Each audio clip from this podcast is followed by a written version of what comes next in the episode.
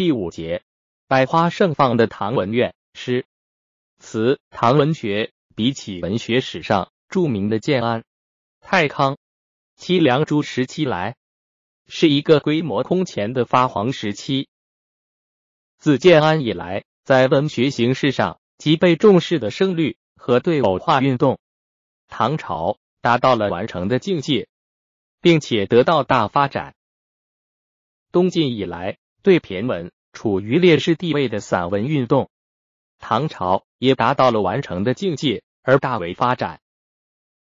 近体诗、律诗和古文、散文是代表唐朝文学的主要文体，由此破坏了或者派生了其他若干文体，影响后代文学之为巨大。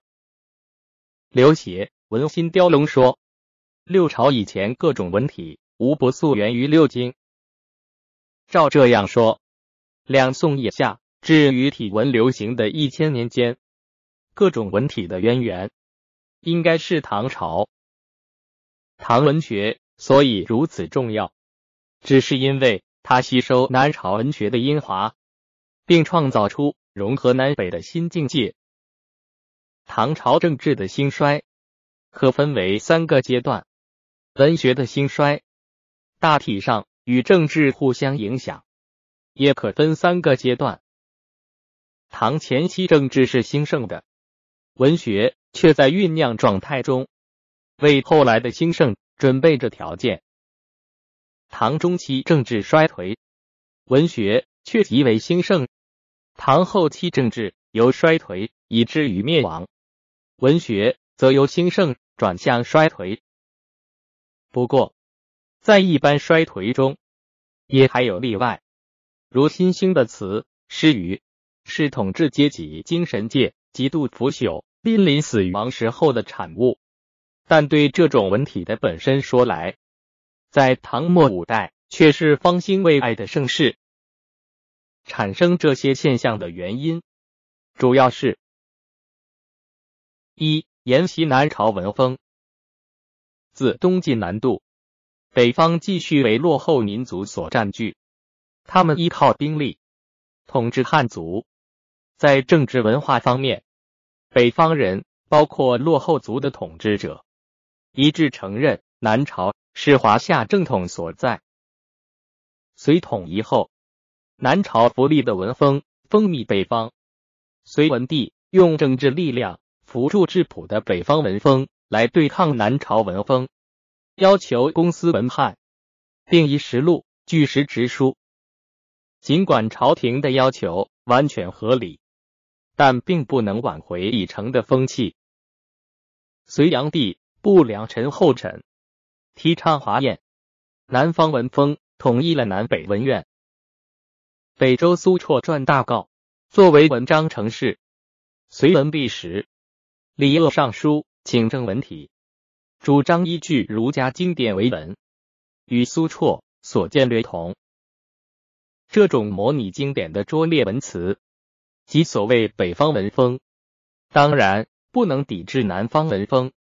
不过其中也还有合理的部分，如公司文翰并以实录，就是就弊的重要方针。唐初也有人主张去短取长。融合南北文风。魏征《隋书文学传序》说：“然彼此南北好上，互有异同。江左公商发，越贵于清起。何硕辞以真刚，重乎气质。气质则理胜其辞，清起则文过其意。理深者便于实用，文华者易于咏歌。”此其南北词人得失之大教也。若能多比清音，简字类句，各去所短，合其两长，则文质彬彬，尽善尽美矣。魏征此论代表南北融合的自然趋势。盛唐时期，这个趋势才达到了文质彬彬的理想境界。二，唐前期文学主要是沿袭南朝。但逐渐自创新境，中期以后，心境大辟，文学成就远超南朝。唐前期封建经济趋于繁荣，士人生活也就有适当的保障。在家朝廷以进士科取士，利禄所在，诗人无不致力于文学。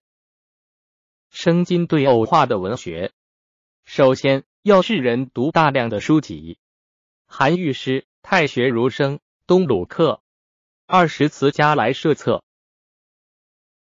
叶书细字缀语言，两目吃或头雪白。所谓缀语言，就是熟读群书，博记故事，储备对偶的资料。文心雕龙、立词是类两篇。自论文章中对偶的重要。立词篇说：“是对所先，物在远当。若两世相配，而优劣不均，是计在左参。弩为右辅也。若扑视或孤立，莫与相偶，是魁之一族。惩戳因惩戳跳跃而行也。”是类篇说：“是类者，盖文章之外。”句式以类义，远古以正今者也。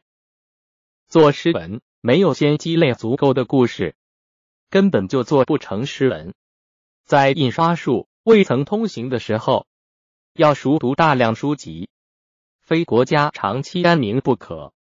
唐前期恰恰是一个长期安宁的时期，有些士人博见强记，使用诗类表现惊人的丰富。同时，类书的编辑，唐朝最为发达，传世的大部类书有一文类聚一百卷，北唐书钞一百六十卷，初学记三十卷，白氏六帖三十卷。一文类聚，唐高祖时欧阳询等奉敕编，书分四十八类，类中又分门目，每事每物，注明出处。北唐书钞，唐初虞世南传，书分八百零一类。初学记，殿玄宗时徐坚等奉敕传，书分二十三部，三百一十三子目。白氏六帖，又名白氏经史诗类六帖。白居易在书斋中制陶瓶数十个，瓶上各题门目，命门生采集诗类投瓶中。道出后朝录成书，因此所记时代多无次序。世人读这些大部类书，搜集资料的时间得以节省。有些文士幼年便能作文，大抵依靠类书的帮助。唐高宗时，李善著文选成书，李善著极其精博，成为世人必读的宝书。杜甫教子诗里有。诗是无家事，熟经文选理等句，说明杜甫作诗的要诀是从文选中熟悉文理，同时也熟悉文选注提供的丰富资料。唐文士家家有文选，像李德裕自称家不续文选，那是绝少的例外。还有一种称为兔园册的类书，是村塾里小学生的读本。流行极广。五代时，冯道退朝，有朝官走在后面讥笑他说：“他要是走快了，一定会掉下兔园册来。”冯道则被讥笑者说：“兔园册都是名如所及，我能背诵它？你们只学科场文辞，便算是举业，借此窃取公卿高位。”未免太浅狭了吧？从读书破万卷到背诵兔元册，学历相差悬殊。对偶在文学中的重要却由此可见。依靠一些事类堆砌成篇，缺乏作者自己的思想和感情，更缺乏明确的思想。文心雕龙，所谓碌碌立辞，昏睡耳目的催眠文章，在唐朝文学中。特别是在唐前期的文学中，占很大的数量。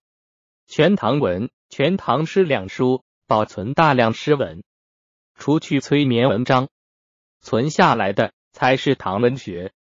其中不大的一部分才是唐文学的精华。三、北方文风与南方文风在文苑中展开争夺战，北方文风逐渐取得优势。唐文学的精华就是北方文风占优势的那一部分文学。李鄂请正文体，意思是要提倡儒家思想。典告文体，用实录来反对轻浮，也就是要用北方文风来反对南方文风。此后，两种文风互相排斥，又互相融合的结果，构成唐文学的全貌。文心雕龙说：“才思想为盟主，学是类为辅佐，主佐何德，文采必霸。”才学扁狭，虽美少功。照这个标准来看唐文学，才学并茂、称得起霸者的作家和作品，就不能像设想的那样多了。作者才恩的来源，有些人主要是儒学，有些人是佛教、禅宗和道教。儒学思想在文苑中往往起主导的作用。因为佛道尽管盛行，儒学的正统地位依然存在。合于儒学思想的文学，容易得到世人群的尊崇和共鸣。唐朝最杰出诗人杜甫，古文运动的首领韩愈，固然都各有独到的成就，但坚守儒家思想，也是获知成功的一个重要原因。如佛道三种思想以外。还有一种普通世人的思想，这种人求名求利，非常热衷，得不到的时候悲苦忧愁，哀感动人；得到了便快意纵欲，鼓吹酒色之乐，得意自鸣，也颇能动人。这一种人在文士中是最大多数，其中不少还是著名的作音，他们的意境。不能超出个人悲欢离合的小范围，因之他们的作品，即使是精美的，也不能像杜甫、韩愈那样取得更高的成就。雍五代文苑的情况，总的说来，大体上不外是：在前期，沿袭南朝积习，南方文风压倒一切；在中期。北方文风以儒家思想为骨干，与南方文风做斗争，取得胜利，文学呈现极盛状态。在后期及五代，政治上一片衰败萧索气象，影响到文苑，同样是一片衰败萧索气象。当时表现统治阶级腐朽生活的词，是一种新兴的体制。恰似几朵鲜艳的桃李花在秋树枝上开放，使人感到衰秋里还留有一点春艳。唐文苑盛极以后，并没有全部崩坏。下面略去几种重要文体及诗与诗语词的兴衰和若干重要文人的成绩。